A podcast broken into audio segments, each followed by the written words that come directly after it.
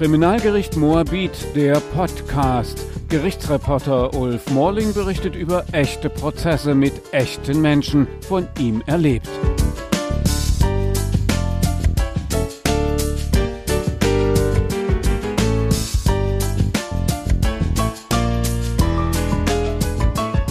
Herr Waschitzki, seit etlichen Jahren beschäftigt Sie nun der fürchterliche Tod Ihres Vaters. Sie sind seit über vier Jahren inzwischen Nebenkläger im Prozess gegen ursprünglich zwei Raser, die über Kudamm und Townsendstraße gerast sind und ihren Vater auch laut Staatsanwaltschaft umgebracht haben, ermordet haben. Einer ist inzwischen rechtskräftig verurteilt, der beiden. Das ist in diesem Jahr geschehen vom Bundesgerichtshof. Der andere, gegen den wird jetzt zum vierten Mal verhandelt vor dem Landgericht Berlin. Sie sind auch beim vierten Mal jetzt wieder dabei. Was veranlasst Sie immer noch an den ähnlichen Prozessabläufen beteiligt zu sein, den Angeklagten immer wieder zu sehen, immer wieder die Fakten auf den Tisch zu bekommen, die Zeugen zu hören, die erzählen, wie ihr Vater fürchterlich sterben musste durch die beiden Raser. Es ist für mich persönlich halt natürlich ein schwerer Gang der erste Gang vor allem, der war der schwerste oder vielleicht auch der fürchterlichste. Die Kraft, die moralische Kraft, die seelische Kraft dazu aufzubringen, zum Gericht zu gehen, die Fakten, die Erkenntnisse, was ich zwar aus den Akten bereits erkannte, aber das halt nochmal von den Zeugen, von den Richtern nochmal live mitzuhören, nochmal live mitzubekommen, das ist halt das, das Schwerste. Also abgesehen von dem, schrecklichen Umständen, unter denen mein Vater, einer von vielen unschuldigen Menschen, zu Tode gekommen ist, sinnlos. Ich habe mir gesagt, damals, es geht hierbei um meine Familie, es geht hier ums Prinzip. Natürlich ist es halt so, dass kein Gericht der Welt, kein Schuldspruch, kein Urteil der Welt das Ganze ungeschehen machen kann oder ungeschehen machen wird. Dadurch wird es halt für mich als Opfer oder allgemein für die Opfer nicht besser, nicht leichter. Aber die Sache war zu dem Zeitpunkt die, ich habe mich damit damals nicht befasst. Ich habe nach der ganzen Tragödie halt einen Zeitungsartikel gefunden bei meinem Vater. Ging auch damals halt um einen Raser, der einen älteren Herrn umgefahren hat auf dem Fahrrad, ihn dann liegen gelassen hat, abgehauen ist. Das war's. Sprich, er hat dann irgendwann mal durch Fahrerflucht äh, und sonstige Delikte, was alles dazugehört, eine Geldstrafe bekommen, 1200 Euro, hat einen Menschen umgebracht, beziehungsweise seinen Tod dargelassen und äh, Führerscheinentzug für ein Jahr auf Bewährung und das war's. Mein Vater hat darauf argumentiert, was ist das für eine Justiz, was ist das für eine Kuscheljustiz, das kann es doch nicht sein. Irgendwann hat spätestens wahrscheinlich zu dem Zeitpunkt gesagt, Klick im Kopf, warte mal, das ist doch eine Art Déjà-vu. Also ich meine, fast genau dasselbe ist hier auch mir, meiner Familie widerfahren. Und ich habe gesagt, jetzt erst recht, was ich halt als normalsterblicher Mensch, als Bürger machen kann, alles werde ich in meiner Macht unternehmen, um hier möglichst ein Ende zu setzen, dass die Justiz, dass das Recht, dass die Menschen äh, aufwachen und verstehen, was hier auf der Straße passiert. Weil das ist ja nicht so, dass es halt das erste Mal war oder das zweite Mal. Im Internet habe ich halt ein bisschen recherchiert und zahlreiche Artikel gefunden, wo es halt mit dem Thema Rasen, Raserei, Tod. Es hat mich aufhorchen lassen. Ich habe gesagt, so, ich, das ist hier jetzt mein Kampf. Es geht um mich, meine Familie. Es geht ums Prinzip. Es geht nicht um Rache oder Rachsüchtigkeit. Das Geschehene lässt sich nicht umeinander, nicht rückgängig machen, aber in den Medien konnte ich dann vereinzelt lesen, ja, Herr Dingster Bumster hat den und den Anwalt kontaktiert, er hat den und den Anwalt kontaktiert. Der hat ihm abgesagt, er hat einen anderen Anwalt gefunden. Ich habe mir die Namen mal angeschaut.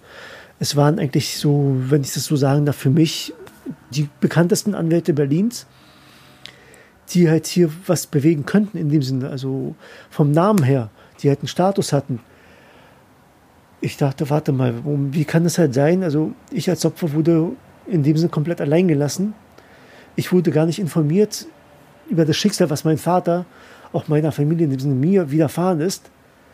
Hätte ich das nicht durch einen glücklichen Zufall erfahren, ich würde es vielleicht bis dato halt nicht wissen, wie viele Tage, wie viele Wochen vergangen wären, dass halt mein Vater der Leidtragende war, der halt am Kudamm sein Leben lassen musste. Und das waren so diese Momente, wo ich dann gesagt habe, das kann so nicht weitergehen, wo ich dann angefangen habe, mich zu informieren, welche Anwälte sich womit beschäftigen. Und angefangen halt die Anwälte halt abzutelefonieren, hinter, zu hinterfragen. Und ich habe das Problem und ich habe dieses Problem und was mache ich jetzt so? An wen muss ich mich wenden? Wer kann mich meine Argumente, meine Angelegenheit vertreten? Wer kann mir da helfen? Ich möchte noch mal ein kleines Stück zurückgehen. An jenem 1. Februar 2016 ist es geschehen ja. und Sie waren ja nicht dabei. Sie sind also irgendwie informiert worden. Wie ist das genau gelaufen? Haben Sie das im Radio gehört, im Fernsehen gesehen, über diesen schrecklichen Unfall etwas gehört und Sie wussten noch gar nicht, dass Ihr Vater beteiligt war als Opfer? Oder wie ist das gelaufen genau? Ich habe gegen 9 Uhr, gegen 10 Uhr morgens einen Anruf von Kollegen bekommen, der mir dann gesagt hat, hast du schon mal die Nachrichten gehört, gesehen? Ich, nee, das tue ich mir nicht an. Es rechnet ja morgen. Wie soll ich mir den Tag verderben mit den Nachrichten? Da höre ich mir doch lieber Radio an und einen Song, einen fröhlichen, glücklichen und starte gut den Tag. Er meinte, naja, da ist halt, schalt mal ein, schau mal, da ist halt was passiert so. Ich, okay, dachte nichts dabei, guck halt Internet, guck halt Fernsehen, guck Nachrichten. Ich, ich sehe nichts. Was hast du da gelesen? Was ist denn da passiert? Erzähl mal. Ich finde nichts. Naja, da ist halt ein Unfall, in Anführungsstrichen, halt passiert. Es hat in der Nähe von deinem Vater, vom Wohnort deines Vaters. Und äh, da soll wohl einer zu Tode gekommen sein. Und das Fahrzeug ist ein markantes Fahrzeug gewesen von meinem Vater, der Jeep. Und äh, gibt es halt nicht allzu oft in Berlin. Und das Fahrzeug sieht so ein bisschen doch Ähnlichkeit, hat ein bisschen doch Ähnlichkeit mit dem von deinem Vater, ein bisschen auch in seiner Nähe. So, ich will ja nichts einreden, aber so check es aus halt, so nach dem Motto. Ich erstmal, okay, Schock, so verdauen. Schalte Nachrichten nochmal ein und zur vollen Stunde dann im Internet dann auch halt äh, immer mehr Informationen, so Bilder. Ich gucke mir das, die Fotos an von dem Fahrzeug von meinem Vater, also in dem Falle ich habe ja gesagt, so, okay, das, die Farbe, das war so ein lila, ist ja schon doch penetrant so ein bisschen. Und dann nochmal ein weiß, weißes Dach, bis ich dann irgendwann mal verstanden habe, warte mal, stopp. Fast schon im Minutentakt kam immer mehr Information über das Geschehen. Ich gucke, Rentner, 69 Jahre alter Mensch, dies, das, jenes, der Name dann irgendwann mal, Schock. Ich rufe meinen Vater an, ohne jetzt genau die Gedanken dabei zu haben, er ist das oder das hat ihn betroffen. Sein Handy klingelte, er ging nicht ran. Sein Festnetz, sein Haustelefon klingelte, ging auch nicht ran. Anrufbeantworter. Ich rufe, diktiere mal auf Anrufbeantworter, Papa, Papa, kann ich nicht erreichen, alles gut so? Meld dich mal. Hab mir nichts dabei gedacht, dachte vielleicht unter der Dusche, vielleicht mit Hund kurz einkaufen, etc. Halbe Stunde, vielleicht Stunde maximal vergangen. Ich rufe ihn nochmal an, auf alle Telefone.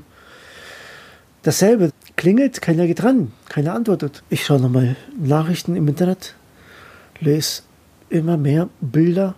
Es kann es doch nicht sein, aber ich habe mir eingeredet, ich habe mir eingebildet, warte mal, wenn irgendein Unfall, wenn irgendwas passieren sollte, dann wirst du doch irgendwie von der Polizei, von irgendjemandem benachrichtigt. Dann kommt doch jemand zu dir und sei es ein Anruf, ruft dich an und sagt, ey, pass auf, komm mal zu uns oder wir kommen mal zu dir und äh, nichts davon.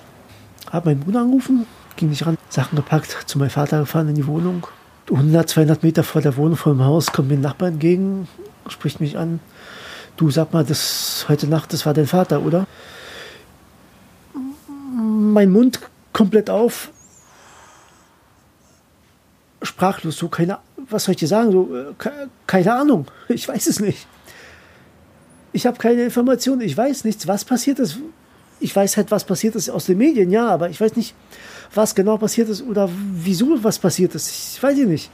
Weiß, keine Ahnung. Ja, vielleicht. Keine Ahnung. Ich drück dich so alles Gute, so viel Kraft. So. Erstmal runterschlucken.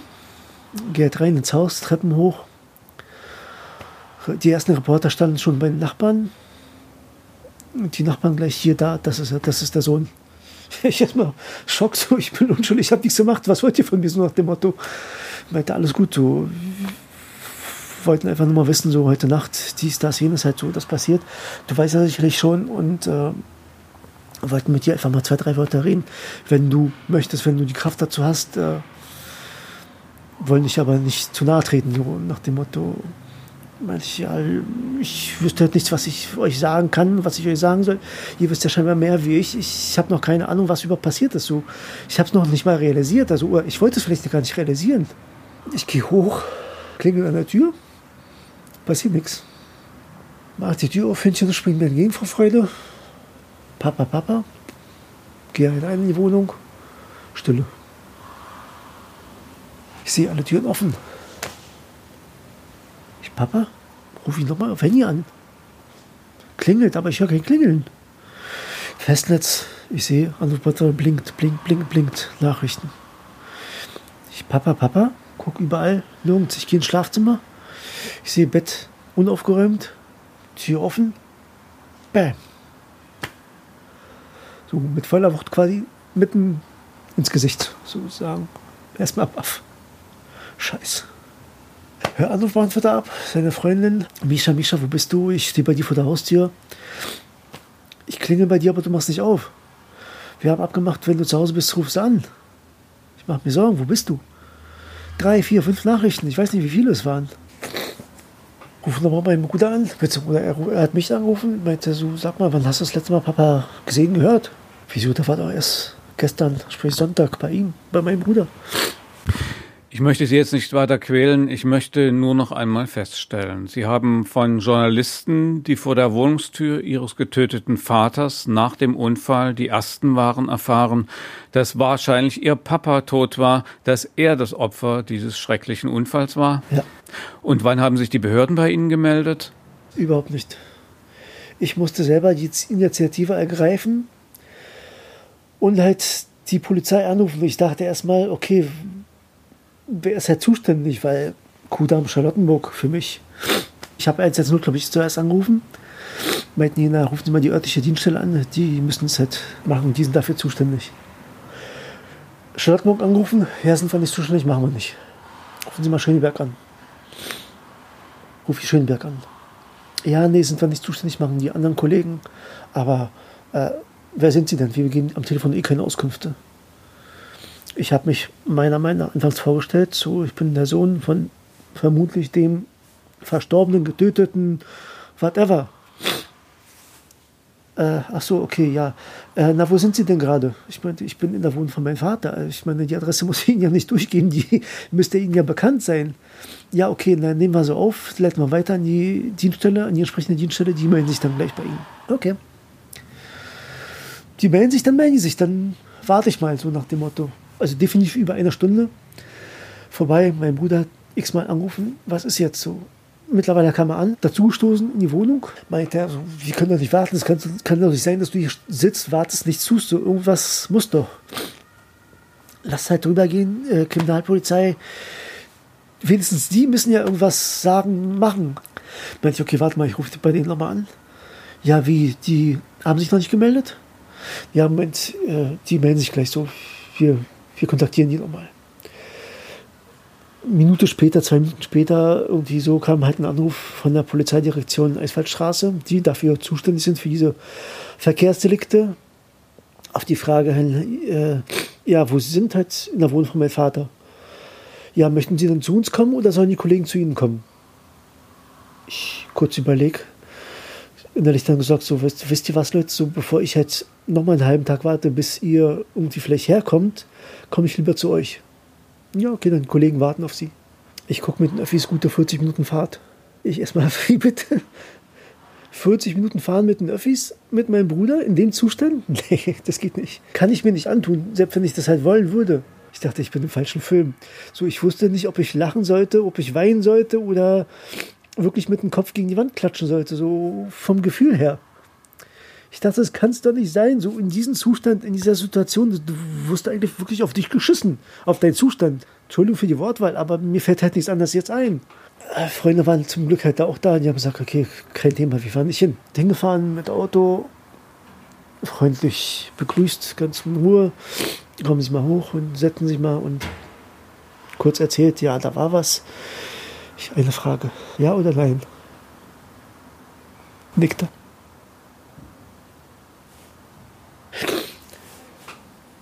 Das war schon mal mittags zwei, drei, ich weiß es nicht.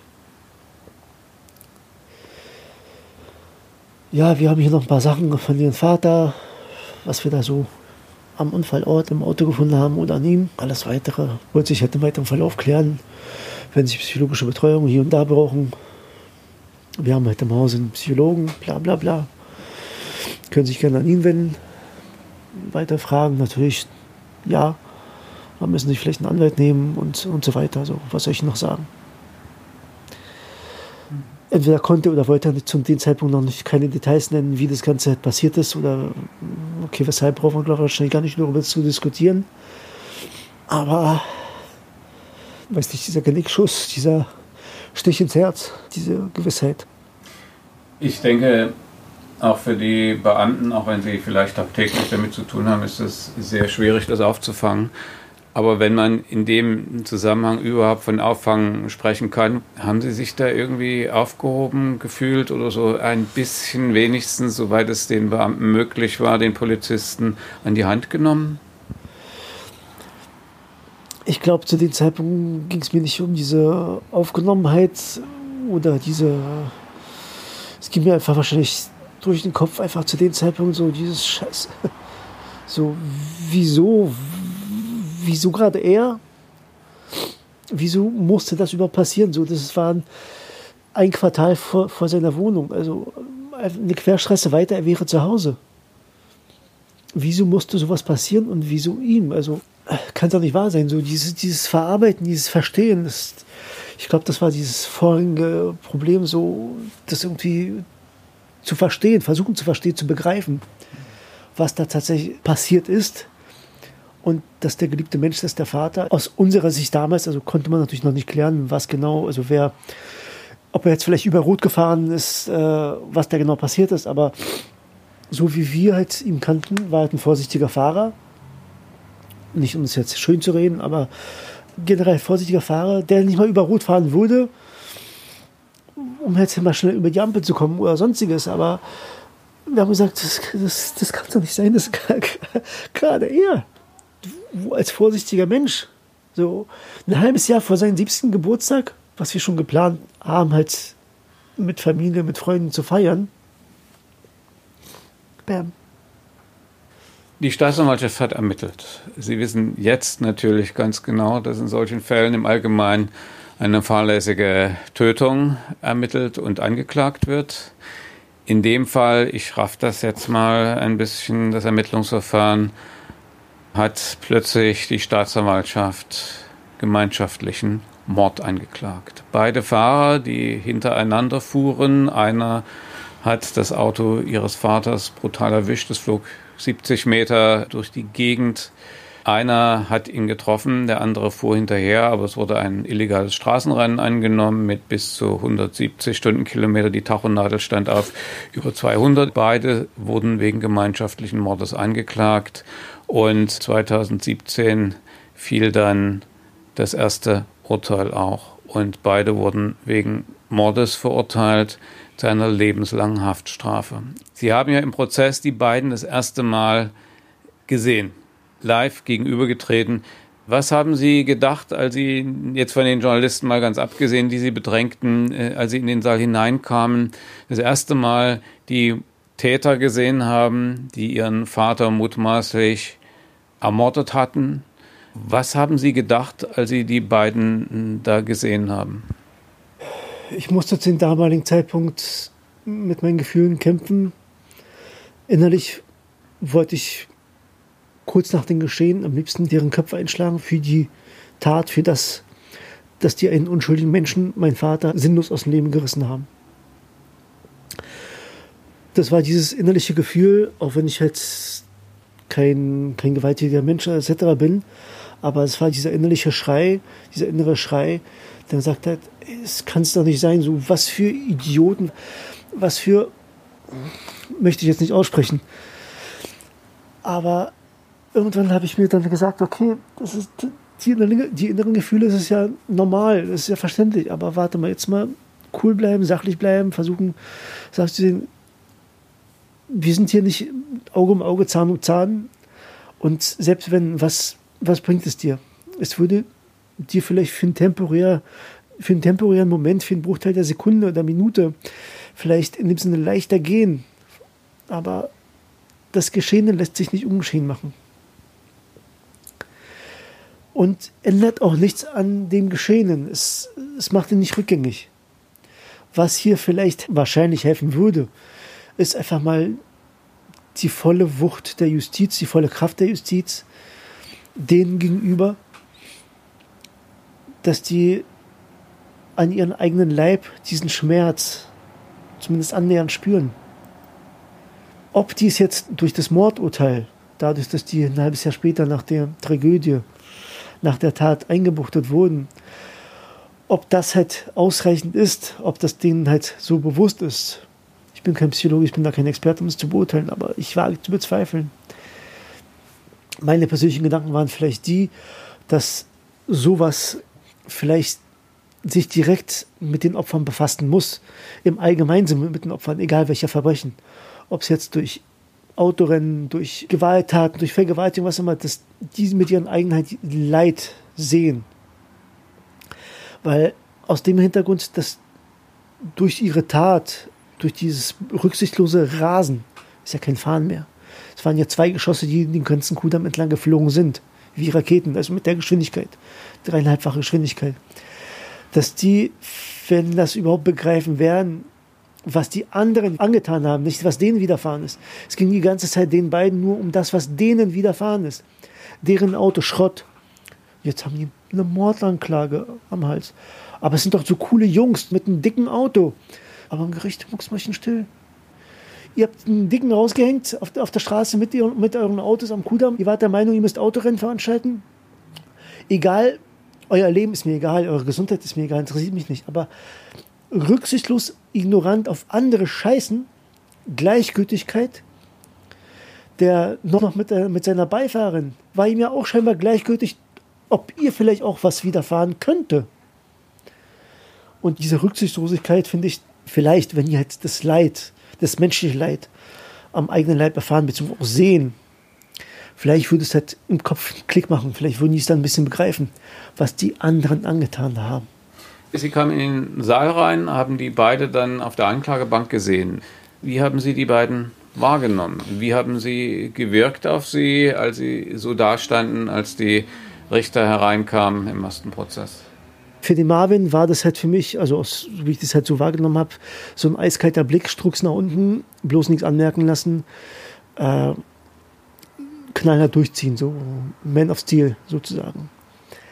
Bei dem äh, haben die, bei dem zweiten konnte man so ein bisschen sehen, dass er so ein bisschen, ich sag mal so, wackelig war, sich da nicht so wirklich entscheiden konnte, was genau vielleicht einerseits halt rübergehen wollen würde, vielleicht irgendwas sagen, aber andererseits vielleicht sich vielleicht nicht traut, so und halt lieber abwartet, so ich stehe halt schon durch, so nach dem Motto, die Gerichtsverhandlung wird schon schief gehen.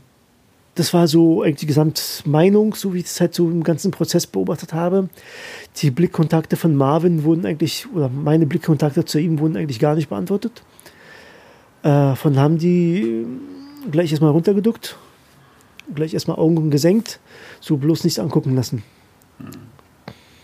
Und ich sage mir halt dann nach dem ersten Schuldspruch gegen beide, ist ja der, haben die dann quasi aufgesprungen was bildet ihr euch ein? Wie kann es halt sein? Was mache ich dann noch hier, wenn ihr schon Urteil gebildet habt? So nach dem Motto. Das kann es doch nicht sein. Und das war halt für mich der entscheidende Augenblick, wo ich mir dann meine innerliche Meinung halt bestätigt wurde, dass es halt wiederholt nur darum ging, wie auch in den Medien berichtet wurde, er saß da, Hände über den Kopf zu, wie konnte mir das geschehen? Und genauso das, wie konnte mir das geschehen? Genau seine Meinung jetzt im Griff, wie konnte ihm das geschehen? mein Block, mein Ghetto, mein Bezirk. Ich kann doch um die Ecken gucken. Ich habe doch den Röntgenblick. Das ist halt so, was ich halt so beobachtet habe. Der Eindruck.